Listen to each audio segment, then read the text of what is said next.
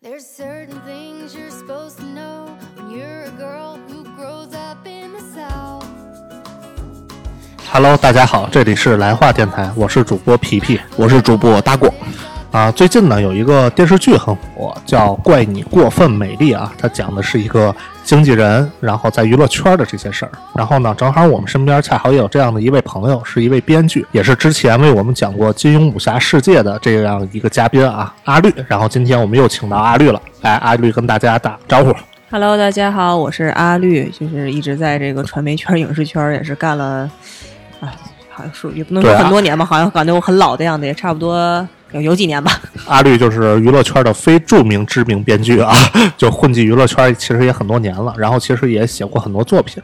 但其实据我所知啊，因为我跟阿绿其实是小学同学，认识很多年了，对，很多年了。然后阿绿其实他大学专业是学金融的，跟我还有点像，然后有一些偏会计啊、财政啊这种税务方面，但是怎么就转型先去考虑做编剧了呢？嗯，当时因为觉得金融行业可能大家都学啊，就是没觉得没那么有意思，就总总因为那阵年轻嘛，总想过一些那种更快意恩仇、更声色犬马一样的一点的生活，就觉得影视行业嘛，因为它有那个有那种江湖气在里边。我告我我上次不也说嘛，我受这个金庸先生的影响很深，就是愿意去过一种江湖的生活，因为金融圈它还是一个太大家的这种就是城市性太太重了，没有一个那么快的一个地方。因为我也是学这个，嗯，是那个会计方向的嘛，然后我是觉得在金融圈就是大家比较循规蹈矩，就是循规蹈矩，对循规蹈矩，就是很多事情有的时候就是墨守成规，或者说比较都是有严公式的，对严 严格遵循这种规则来办事，就可能阿绿不是这样的一个人，我觉得他在，所以他可能选择编剧可能更能适合自己这方面的性格吧。可能就是嗯因为我我真的觉得我人生受金庸先生影响很深，就那些江湖艺人啊，那些一个一个的人，觉得你，我觉得这种这种人在金融圈很难遇到，但是在嗯这种江湖气息重的地方，他就是一各种形形色色的人，他是有意思的。而且嗯我小时候就因为看那个张纪中的那个电视剧影响比较深嘛，就那种。咵，一个远景一出来，全是一片江南风光啊！觉得我当时就觉得呀，在这种环境之下工作，那简直就是太好了，就是嗯太幸福了。每一个工作，它都是在水这种风光画里面。嗯，那后来吧，反正现在 现在你再看现在的剧，连个远景都不敢拉，就是基本绿幕里面一抠啊什么的嗯就完成了。现在我基本上嗯就是很很少参与拍摄这种说，说说的好听是技术提升，说不好听就是偷懒儿。嗯，就省钱嘛，是环境也是环境环境这个大环境造成的，这也没办法。就是那阿绿这个周围的同事以前都是学什么的？周围的同事学什么东西，这个也是科班出身嘛，就是他们嗯。就是好像我据据我了解，就是很多现在编剧啊或者影视圈人，他也不见得都是学这种传媒出，就是整个专业出身的吧，对吧？嗯？就很奇怪这个行业，就我认识很多人，可能是什么电影学院啊、中戏毕业的，然后他们在学，他们现在可能在干什么教托福、雅思。然后去年包括有一个很火的文章，就是电影学院一个毕业多年的一个一个学生投身。教育行业，对，就是在干什么？可能在卖东西，或者说是在干留学啊，在干这种事这情。也没有干本专业的事儿。对对对，然后像我周围有很多什么学会计的，或者是学什么程序员儿，什么学数学的，就只学物理的，就就这种人就就进入到这个行业，可能。可能可能这个是人的问题吧，有的人可能学着学着没意思，或者说对这个行业死心了、伤心了、被伤透了心，他就走了。有的人呢，他总有一个心理，他可能被原来那个行业伤透了心，然后对这个行业还有一丝侥幸心理，就跑到这儿来，然后干这么多年，你也跑不了了，你这也也快三十岁的人了，你也没法转型了。对，其实我本身我也特别想往这个圈子里去转一下，但奈何就一直没有合适的机会啊。就是阿绿在进入这个圈子，当时是一个什么样的时机？就是什么样的一个情况下？当时就是因为我本身像在上大学或者上大学之前，我就认识一些朋友，就是做就是可能他们是考上电影学院，或者说是呃就是编剧或者是做传媒、短视频、拍微电影这块儿的。我认识很多这就有一些这样的朋友，他们有时候会就跟我关系都很好嘛。我上大学的时候会叫我去大家一起拍拍东西啊，玩一玩，然后去呃因为本身我还是受金庸先生影响嘛，写小说啊什么的，会搞一些自己的一些创作。然后是上大四的时候嘛，当时也没有事情，就是在就是随便投了投简历，结果没想到就被一个传媒公司，然后当时就录取了，然后就进入这个嗯行业了。对，其实也不是偶然，这也都是有一个积累的过程，包括括你自己可能自己写东西啊，再包括跟人拍东西，虽然可能平时的时候感觉是玩一玩闹一闹，但是真的到这种自己真正想从事这个行业玩归玩，闹归闹嗯，别拿剧本开玩笑。到最后真正要从业的时候，那还真的是派上用场了。对，但是就是你刚入行的时候，都在干什么工作内容呢？我刚入行的时候是在一个电视台的节目做这个节目编导，是写台本吗？还呃，对，写台本儿，然后做前台啊，然后后盯后期剪辑啊，是整个做电视台的节目的。后来因为这两年的话，电视台不是这个节目不是那么那么好了吗，好做了嘛，然后嗯就是也就是因为互联网这种线上视对对对，互联网的是吗？是冲击之后，后来就做到对转到电那个就是互联网，或者还有包括后来的电商直播，还有就是这个做那个一些电影微电影的拍摄呀什么的都做过一些。在你这个呃从业的这种历程当中，因为我之前也听说过一些这种，包括编剧圈啊，嗯咱不说娱乐圈，就说编剧圈一些事情，可能比如说会有一些知名的编剧，他可能有过很多这种比较成功的这种剧本写作的这种经历，嗯那但是。很多情况下，就说可能是这编剧自己有一个团队，那可能我让你去这这编剧小编剧写嗯五集，他写十集，嗯对吧？然后最后他们那么一传，但是就是真实情况是有有嗯会有这样的情况吗？会有一些这样的情况。其实说白了，我觉得啊，除非是特别我们顶级的那种制作，就包括如果说一般的这种剧本或者是改编，就是改编的这种，它就是要一个编剧的名头嘛，可能他接的比较多，有一些小，而且给小编剧一些机会啊，然后让小编剧，因为你你不可能让你一个制片方交给一个没有名气的一个可能刚毕业的一个学生他去写这个，其实很难。嗯，他一般都是会在就是可能每一个编剧入行之前都会做一一一一段时间的枪手，然后帮助一些哥哥姐姐或者是老师去去去做一些这事呃，其实是这个是很正常的一个事情，只要保证作品的质量没有问题，我觉得嗯这个都不是大的问题。嗯但是就是每每一个枪手也好，小编剧也好，他们写完之后风格怎么去把控呢？怎么去统统一的风格呢？风格的话，其实没有什么太大的风格，跟写这个跟写小说不一样。嗯写小说你可能会有什么文笔上的这些差别什么的，而且但是写写剧本不会，而且剧本的时候会有开会、有策划会，前面有哦这个统筹的人，他可能大家就是嗯分着去写，这个其实差别不会特别大。就它是比小说更规范化，就那个更有结构化，是吗？嗯，就往里填东西是吗不一样，就是就是完全是两个模哦式嘛，就是对话呀、场景啊，就这些东西，大家往里填就可以了。就是只要你受过的教育差不多，嗯就是呃，戏剧编剧法都是那一套。其实大家嗯写出来的东西，呃，如果是要求不是那么高啊，你非要写出来一个就是大爆剧那种，就是其实嗯是、就是大家都差不多，没有太大问题是有一。种写作的常规对套路对对没有太大就比如说像一些这种小剧本、网网络微电影这种，的嗯它应该嗯都有一些套路吧？对就在对对这里头，对吧？啊，那那最后那个就是说署署名那个他会看吗？他会改吗？署名的话，要你就要去看你怎么跟那个这个这个制片方或者说找你写剧本的这个人谈，可能是说，哦比如说或者跟钱啊，或者你酬劳这个是挂钩的，你最后就是你都会之前谈好签好约，就是说只明白我给你的署名，或者说不给你署名，我给你多少多少的酬劳，哦这个都是谈好的。但是但是去年可能说爆出来一个事情是说有一个剧有一个南南艺毕业的一个编剧，然后去写了，就是当时说是署名的，好像最后是没有署名吧，有这么一个事儿，就是也会有一些这种，反正每个行业都有这种事情，肯定对，都有一些扯皮的事情。那像这个现在这疫情之下，嗯对整个这种影视圈儿、娱乐圈儿，好像这种产业冲击都比较嗯严重。那像咱们编剧这职业，嗯在这现在疫情之下生存的怎么样？呃，其实还好，对于我个人来说啊，其实还还还好，因为我就是我不只做编剧，还要做一些就是我们现在的短视频啊，还有这种新兴的美新媒体的传播，就这些事情做起来的话，因为现在正好疫情期间，可能这种直播呀什么这种事情比较多，嗯、那个所以就。不是冲击那么大，但是确实我也知道身边的一些公司都是在裁员，还有一些影视公司在倒闭。但是我觉得，真的，我觉得啊，影视公司的倒闭和大批量的裁员不是一个特别坏的事情，就是一个泡沫。因为对，因为前两年这个这个这个行业太热了，大量的人、大量的钱、嗯大量的公司成立。就我真的我认识一些人，就是他之前可能是在公司就是一个部门经理或者什么的，他说嗯他就觉得我自己能干，我能拉来什么什么，我就干一个公司。你说这样的公司他倒了，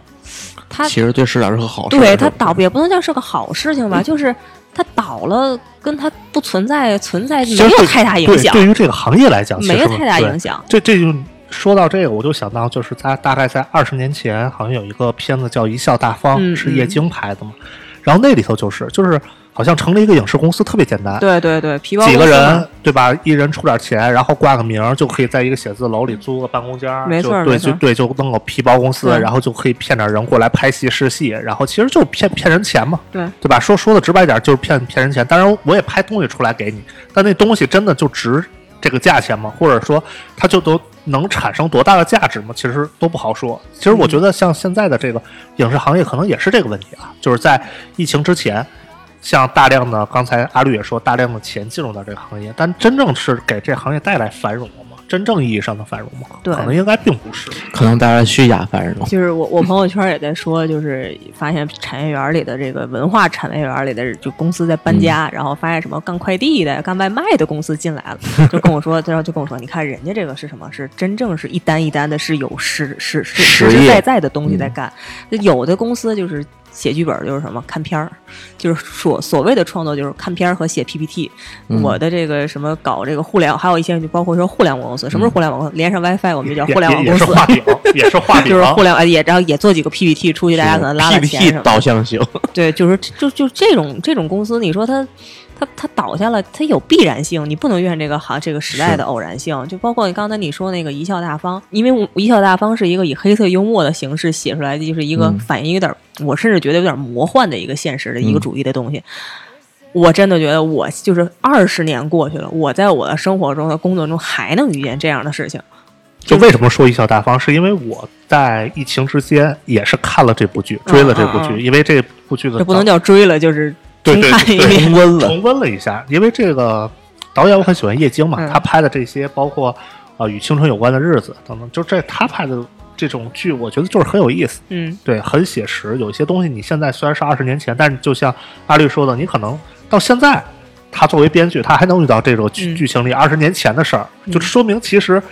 说说明当时这部电视剧很牛逼，一个是电视剧牛逼，再一个就是说影视圈或者说是娱乐圈，它本质没有上的一些事情就没有变化，对，还是这个套路。很很真实嘛。就不给大家讲个事情嘛，就比如说，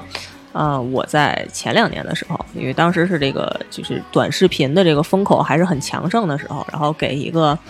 大 V，就是我们知道大 V 做量身定做自媒体号，然后呢，他就总觉得我们这个做的不够好，做的不够好，其实我觉得也没有关系，我们可以做策划会啊，我们去开，他也不跟你开会，就让你嗯自己想，不好不好，他就是告诉你不好，怎么不好他也不跟你说，嗯。然后呢，就有一天晚上给我发给我们打电话，就说说这个今天晚上九点半过来开会，嗯，大家开。我说开什么会呢？开看片会。你们这拍的不行，我们找了一特别好、特别牛逼的一个导演，你们跟人学。我说行吧，那人家甲方都说了，我们也不能不去啊。然后我们就九晚上九点半我们就到那儿了。嗯然后呢，就是就是有那么一些人啊，就是这个行业就特别会说，能说会道。一进去之后就介绍，啊，这位是我们这个影视圈著名的某某某导演，导演号称什么剧本医生，多烂的片儿，剧本医生，对，烂片儿医生啊，烂片儿医生，烂片儿烂医生片儿医生，多烂的片儿到他手里一条，重新一剪辑，绝对特别棒。我操，剧本界的华佗呀，这是。然后我当时就想，我说那我当时真的我就信以为真了，你知道吗？我说嗯那我就就学学吧，那我就看看看人家吧。然后那个片子就开了，这这第一个镜头我就疯了，嗯。就是那个素那个素材啊，就是因为我们之后会有素材，就去做那个片头，我不能说人家是买的，反正肯定是跟这个片子没有关系的，他不定从哪儿弄那个素材就开始往上贴，嗯。然后拍摄过程中机位，就是我们拍这个镜头的时候，机位就明显感觉有人踹了一下那个镜头，踹完之后。机位保留，这个镜头保留了，留下来了。这个镜头是颠的，就保留下来了动了一下动了一下，就完全都是这种、这种东西。然后讲的也是不知所云。我当时就，我就，我就，我就，我就啊，这是是是什什么情况？然后后来呢，这个这个这个做的也不是特别好，然后就就是，但是呢，他们也没有放弃，因为他们其实他们自己心里是明白的，我们这个预算呀，还有我们这个付出成本什么的，其实也做不了太好。但是呢，我们万一我又我我我怎么我怎么能做好呢？我我就不断逼你们，把你们逼到要死了。那你们没准就就给我做一爆款，我不就得意了吗？然后后来就说，就 这个我发现跟跟我老板比我 有点像，对，就是这这个好，可能这年代就这个跟这个网络互联网这是一边都这样，逼你们。职场 PUA，对对对对，你可以，你可以，你可以，永远都说你可以，你可以，职场你可以，PUA，就职场 PUA。然后当后来他们又又去做一个一个一个一个一个一个一个视频新的东西，然后就有一点像《一笑大方》里面去找一个人去，就是想想去弄钱嘛，就是很就是很多这种事情，这这也无可厚非，你制作肯定需要经费的，但是你总得做一个差不多的东西出来。就后来我为什么后来发现这个事儿，之前知道不靠谱，后来发现真的是太不靠谱了，就是因为有一天我进去开会，然后那个人就看着我，啊，这位老师来了，这个老师是某某某导演。某某某的，你去电视圈打听去，没有人不知道，太有名了，也给冠个绰号，冠个绰号，就剧本杀手。就就把我夸到，我说啊，这是我吗？然后，然后，然后几个人坐下来就说，就说，我跟您说，我为了您这个事情，我到什么程度？我们几个人为您这事半夜三更、半夜十二点打电话打架，打了几次，您知道吗？每天都打，为什么？我说这样做不，他说一定要这样做。我们都是为了追求艺术，为了东西更好、更极致的人，没有办法。我们虽然没有伤及感情，但是真的，我们每一个人都是竭尽全力的去做。这不就跟那个《一笑大方》里那个傅彪啊、张涵予那些角色一样的就就？那个意思。然后就包括就是就是他们能把戏做的都很全，就是为了就是给你就挂个牌啊什么做的很全。我就经常就是就看着他们说话，我脑子就就放空了。我坐那儿开会，然后就感觉脑子就想来就像那种就比较黑色电影，比如说像那个低俗小说里一样，就底下一帮人哇哇哇哇说，我自己坐那儿噔噔噔噔噔噔噔噔噔噔，我就完全就是这世界真魔幻。就现在就其实还有这样的事情，包括我们现在看那个《怪你过分美丽》那个剧，我每天嗯我跟朋友也在讨论嘛，因为我身边有好多就是做艺人经济的，因为这本身写的也是你们行业这里的事儿，对吧？算是。对，相近的但是更像是就是艺人经济行嗯业也有一些我接触过的这种，或者是朋友是做艺人经纪的这块儿的。然后我们每天就说那个戏，我觉得最好的一点什么呢？就是你看他每一个人长相，嗯，真的现实生活中他职业，你看哪个是大经纪人，哪个是执行经纪人，哪个是助理或者宣传，嗯就你一看就能看出来，他不用说话你就知道，因为真的现实生活中都长这样。哪个是导演，哪个是副导演，哪个是选角导演，每一个人一定都长那样。包括哪个是制片人，哪个是平台方的人，他们生活中也长那样。他带相是吗？就真就他们的长相，还有他们的气质、说话的方式、神态，还有穿的衣服，嗯，就就非常的那个戏写的非常的写实。就是因为那个戏，我觉得就是就是这个圈的人讲这个圈的事儿，所以就熟。对你不用去表演，你要是表演本色出演就好了对，还有还有表演的痕迹，你可能就是展现你自己生活中的一个本来的一个状态就 OK 了，对吧？就是你不用去表演，你就是正常来就可以。对对，就基本上就是你，即使你不是这个人，但是你你总是见过这样的人。就比如说我今天演皮皮或者演谁，我总能模仿一下。就像那个钟美美小朋友，为什么她模仿老师模仿的不好？她天天就看那些老师啊，就是一定就是就是每天就看，每天就看，那那演没有演不好的。还真是，我觉得其实像这个娱乐圈，因为我觉得这个剧啊，就是满足了大家对整个艺人圈也好，或者说娱乐圈这样一种好奇心，就是大家始终会对娱乐圈的一些事情特别好奇，嗯对吧？那比如说我现在啊，就通过这个剧，包括你的职业，我现在有一个事情，我就比较好奇，就是说一个剧它肯定有投资方、嗯投资人，对吗？就比如说，就你自己或者你自己有没有了解到，就是说真的会有一个投资人。专门为了捧红一个角色，设定一个剧本，或者说为了这个人我写一个剧本，然后就投大钱，然后把这个人给捧捧起来。这个事儿我没有遇到过，但是呢，我是可能听说过一些，或者身边的人遇到过。但是这个事情，我觉得它不单单存在于这个行业，可能很多行业，我觉得只要一个行业它存在了名利还有色这几个东西，它汇聚在一起，跟人性产生碰撞的时候，交织的一定会有这种事情出现。这个我觉得都还挺正常的。因为我在想也会有，但是我真的就会想，真的是有人那么有钱，就是说我为了让讨一个人嗯欢心，就跟那个周王千讨对嗯讨褒姒欢笑，就是烽火戏诸侯，我真的就砸几千万，砸上亿，我去弄个剧本，弄个戏，我让我心爱的人来演一下。这。个叫肯定有什么？叫贫穷限制了我们的想象力。就这个钱可能你觉得很多，但是人家，而且你拍这个戏也不是没有回报，也不是说一千万就或者一个亿就完全花出去，它也是有回报的。其实你最后平均下来一看，可能花不了那么多钱。哎，也许还赚钱了，对，也许还赚钱了。那那真的是很本身还讨那个自己心爱人一个，对对吧？本身你你你你不干这个事情，你去投资个影视剧，他就能赚钱吗？那赔的底儿掉的不也是多的是吗？这种事情，那还有一个啊，像咱们娱乐圈经常听说会有某某规则，对吧？嗯嗯某规则这种，嗯，像编剧会遇到这种方面的事情吗？或者说，对于编剧来讲，他们所谓的这种潜规则，对于编剧来讲是一个什么样的含义？嗯，我觉得是其其实还是真的是就是不是说哪个职业的问题。为什么说大家现在都认为娱乐圈有这么多这个事情？因为他们人长得太好看了。嗯就是他们真的是鬼斧神工，大自然给他们造成，给他们雕塑成那样，真的就是他们长得太好看了。嗯就是一旦这个色跟力进入到一个行业跟这个嗯有关系的话，一定都躲不开。编剧行业可能也有，就是我我也知道，确实可能也有，但是他为什么有？是因为那个编剧长得好看。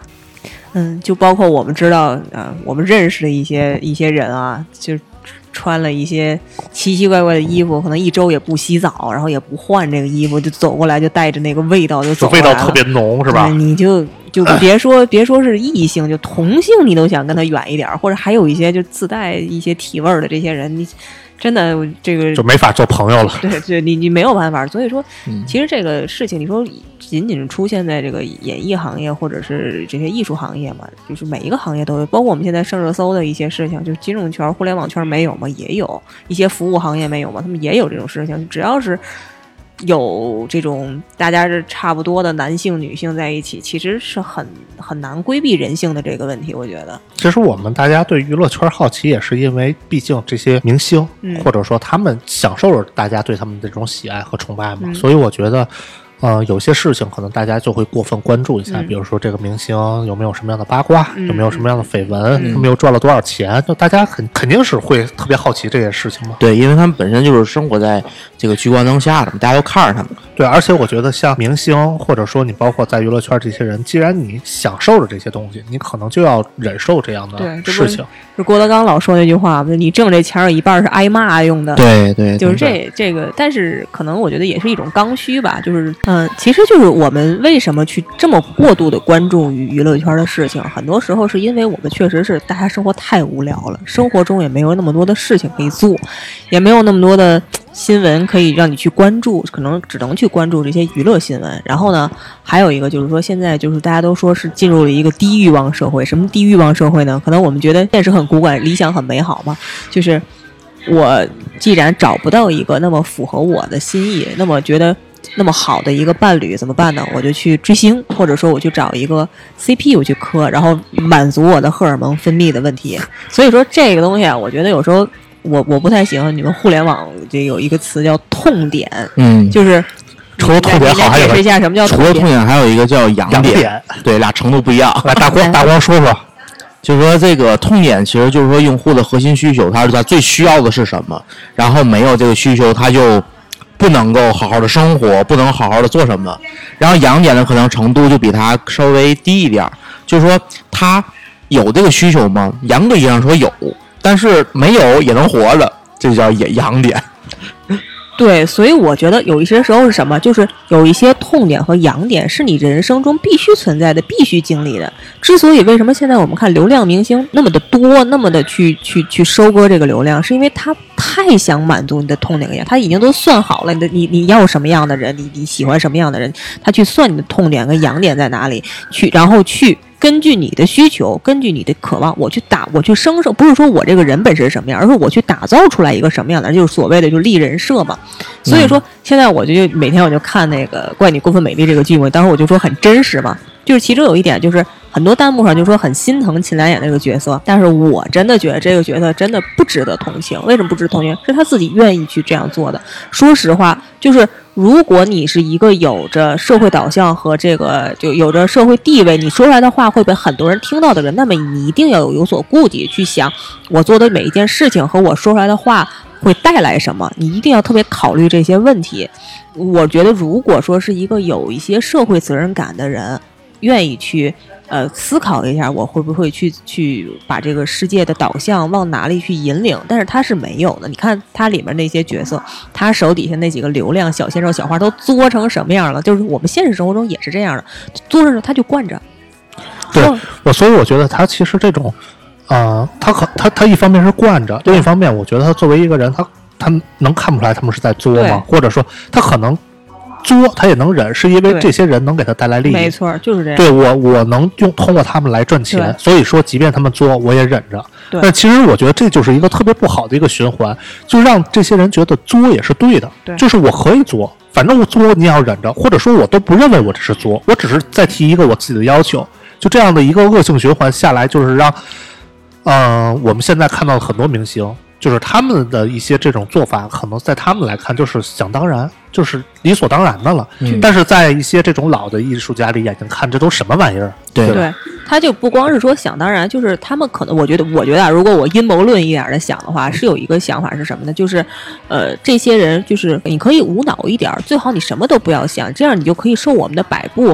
更更深一些，我们就随意可以摆对，布你就更像一个木偶，对就是你只你只是一个工具，或者你只是那么一个东西在这儿，然后至于你的思想、你的行为，就是完全就是来们我们让你呈现是什么样就是什么样的，你对自己本身是一个什么样的人并不重要。就是你最好越单纯越好，越空白越好，这样的话更好让我们去描绘你。对对给你立人设嘛，就是这种人设。我因为我知道有一些这种明星，就是我周围也有一些这种经纪人的朋友，他们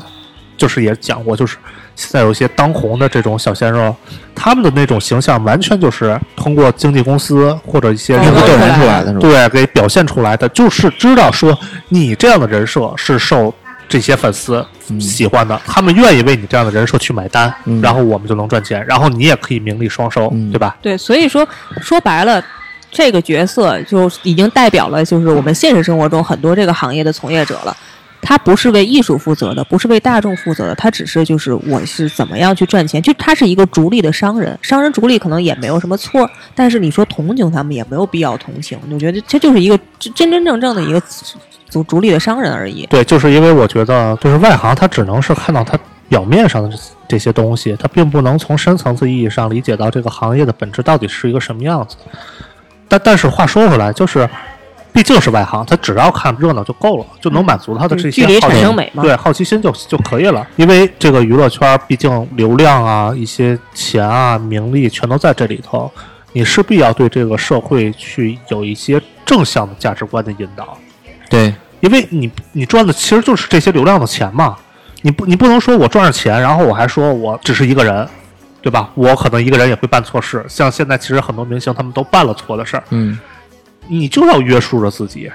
对吧？因为你本身选择的职业就是这个职业，你相应要付出对应的一些个，呃，你要付出的多东西，你要约束自己的多东西。对，其实，呃，我我能理解，就是说，包括像一些经纪人也说，说艺人的情绪是非常敏感的，这个我也确实是承认，嗯，就是因为呃，他们所有的行动在镜头前都是会被无限放大的，嗯可能他们没做什么事情就会被受到无限的攻击，这个可能是也需要一定的心理素质，跟他们的这个脆弱敏感的这个情绪是挂钩的。但是呢，我觉得说实话，还是说有一点点的。不太正常，我觉得虽然说这是一个刚需的存，就是现在一个刚需的存在，包括很多粉丝为什么说你跟他说这个，就是虽然说距离产生美，但是你可能在一些明星人设崩塌之后，会发生了一些事情，他还是不愿意相信。他说我的爱豆不是这个样子，因为他心里确实是没有什么可以寄托的事情了。你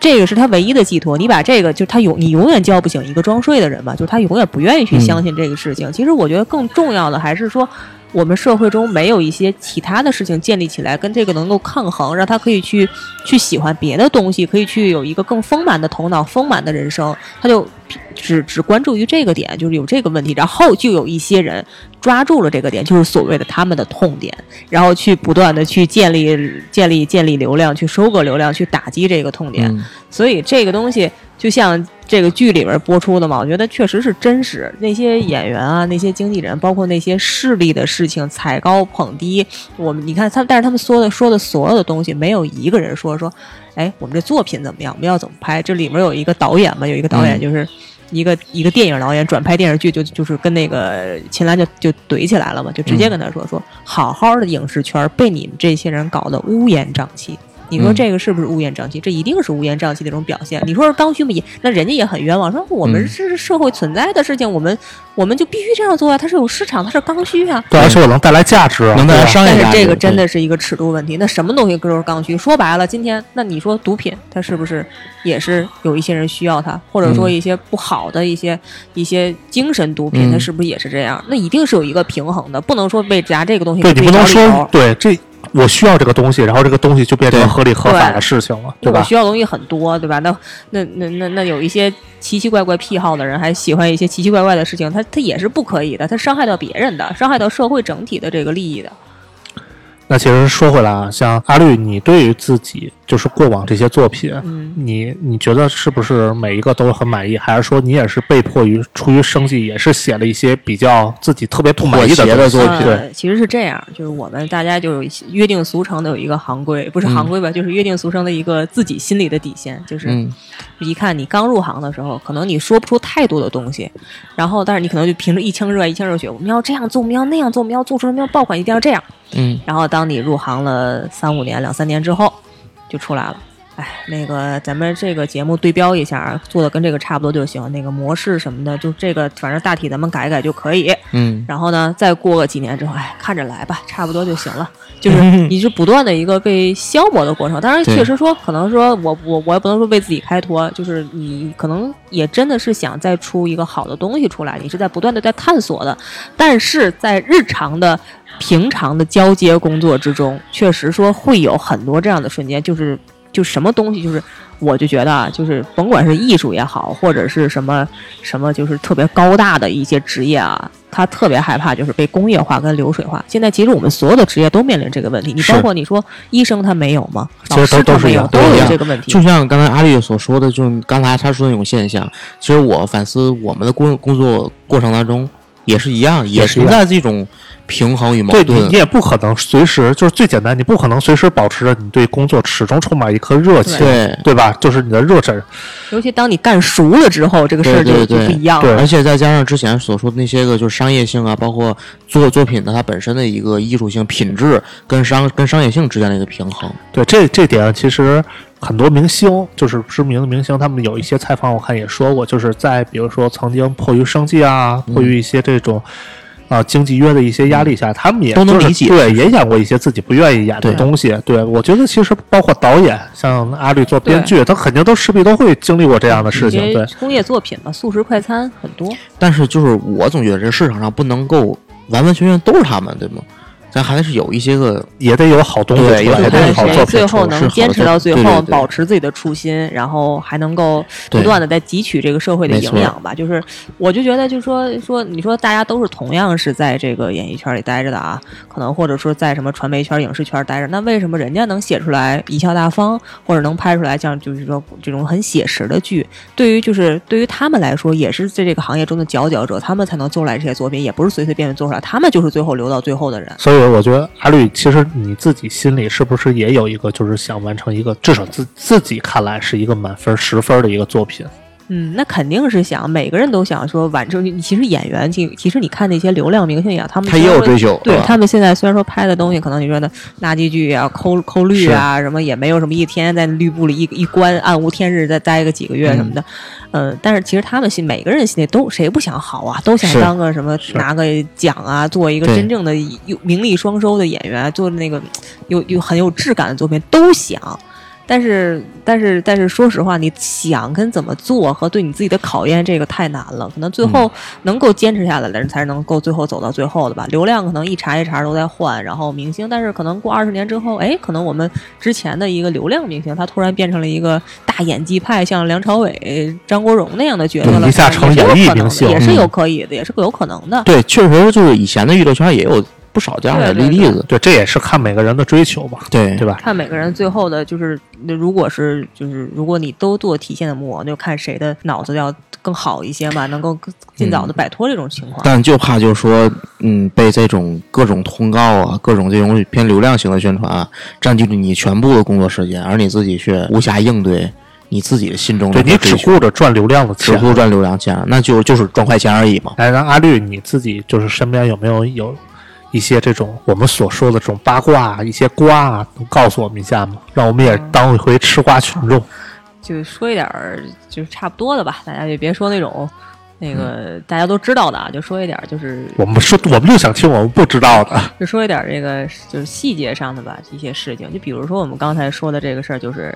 他可能是这个人就可能离了什么公司，助理都不能自理。你你可以说代号，可以，我可以给起个代号。不不说代号了，就是有一某某演员，某某算是小鲜肉吧，但是也嗯，男也没有名，的，对男的名气不是小鲜肉吧？名气也不是很很很，就是没有没有没有达到他预期的那个结果。但是在他上升期的时候，有这么一个事情，就是什么呢？就是他呀一开始去第一天去拍摄，迟到了，就是拍电影嘛，对，拍拍拍电视剧，然后就迟到了，还一个挺好的大戏，然后就迟嗯到了。然后呢，导演就说说啊，就你这个天天的住那么好的酒店，你还迟到了啊？那那行吧，那就不迟到吧。然后呢，就就那行吧，就然后就就是就是也是给导演面子嘛，人家就把那个酒店换掉了，换了一个差一点的。嗯然后第二天呢，又来了，又是发生了一个事儿，就是大概就可能就是走错了，就走错了，走错片场走。错片场了。然后呢，就又又等于又迟到了嘛。嗯然后导演又急了，就说啊，就你这个啊，你还没到哪儿就给你安排这么好的这个助理，这么好的人配置位置，你配吗？你看行吧，也也也也人又很给导演面子，就把导助理什么都把是助理也换了就变成自己一个人了。哦，第三天我去片场，他助理什么都没有了，找不着了，他根本就找不着那个地儿。然后也迟到了，嗯，就是不是不都不是迟到的问题了，就是缺席了，找不到了。缺席拍摄了。不是说实话，这个有点智商捉急。不是，其实就是就是因为你的这个经纪公司和你这个你你出名太早嘛，你经纪公司或者是一些呃人员给你配备太好了，你是不用不用管那些事情的，你就只好只管你业务上的事情就啊可以了，等于你的一些生活上的事情都不用管对，你只做自己就好。对，就这个是会把你的这个生活的能力就已经磨损没就了。退化反倒是对迷失了，就会这样。你包括我们现在看那些视频上有一些事情，就明显的就是什么明星的那种呃翻车现场，可能算个数几加几他都不会算，或者是很简单的一个字一写就错，就这种嗯事情他已经就这很已经越你说你不能说他是一点教育没受过，而是。你说一个东西，你说你十十年前学的驾照，十年后你十年没有开车，你十年后还会开吗？其实就是这个情况。对，这好像就是我们小时候听那个寓言故事，就是说这个人懒，他把饼挂脖子上，他只吃他下巴这块能够着的，他都不知道转一个个儿，嗯，对吧？他我宁愿饿死，我可能都不愿把这个东西赚一个个儿，嗯然后来来来让自己就是满足自己。所以我觉得其实可能现在很多明星也是这样，就是已经让他们养成了这种衣来伸手、饭来张口的习惯了。对，你突然让他自己一个人的时候，他不是说没有自理能力，而是我根本连这种事想都我不就不愿意去想。由由俭入奢易，由奢入俭难。对对对，一些比较惨的就是就是我们看上个世纪九十年代，香港其实已经娱乐业非常发达的时候嘛，对，后来他们的一些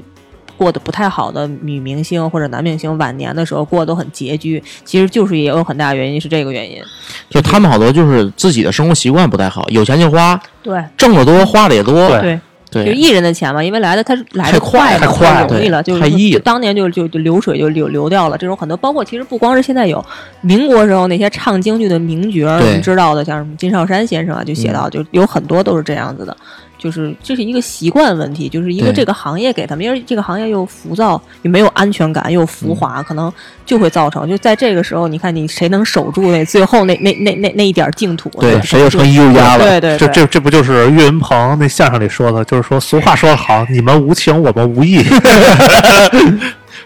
嗯，好，今儿今天这个时间我看也差不多了啊，我们聊了，今天请来阿绿也是聊了很多关于娱乐圈儿还有这种编剧行业的事情。嗯，那其实大家有兴趣的话，我们以后还可以请阿绿继续来当嘉宾，继续讲一些这种圈里行里的事儿啊。那今天我们这个录音就先到这里。嗯、我们来话电台就是说会在荔枝 FM、网易云音乐、喜马拉雅上同期推不出我们的节目。然后最近我们又上了几个新的平台，包括蜻蜓 FM 啊、企鹅 FM，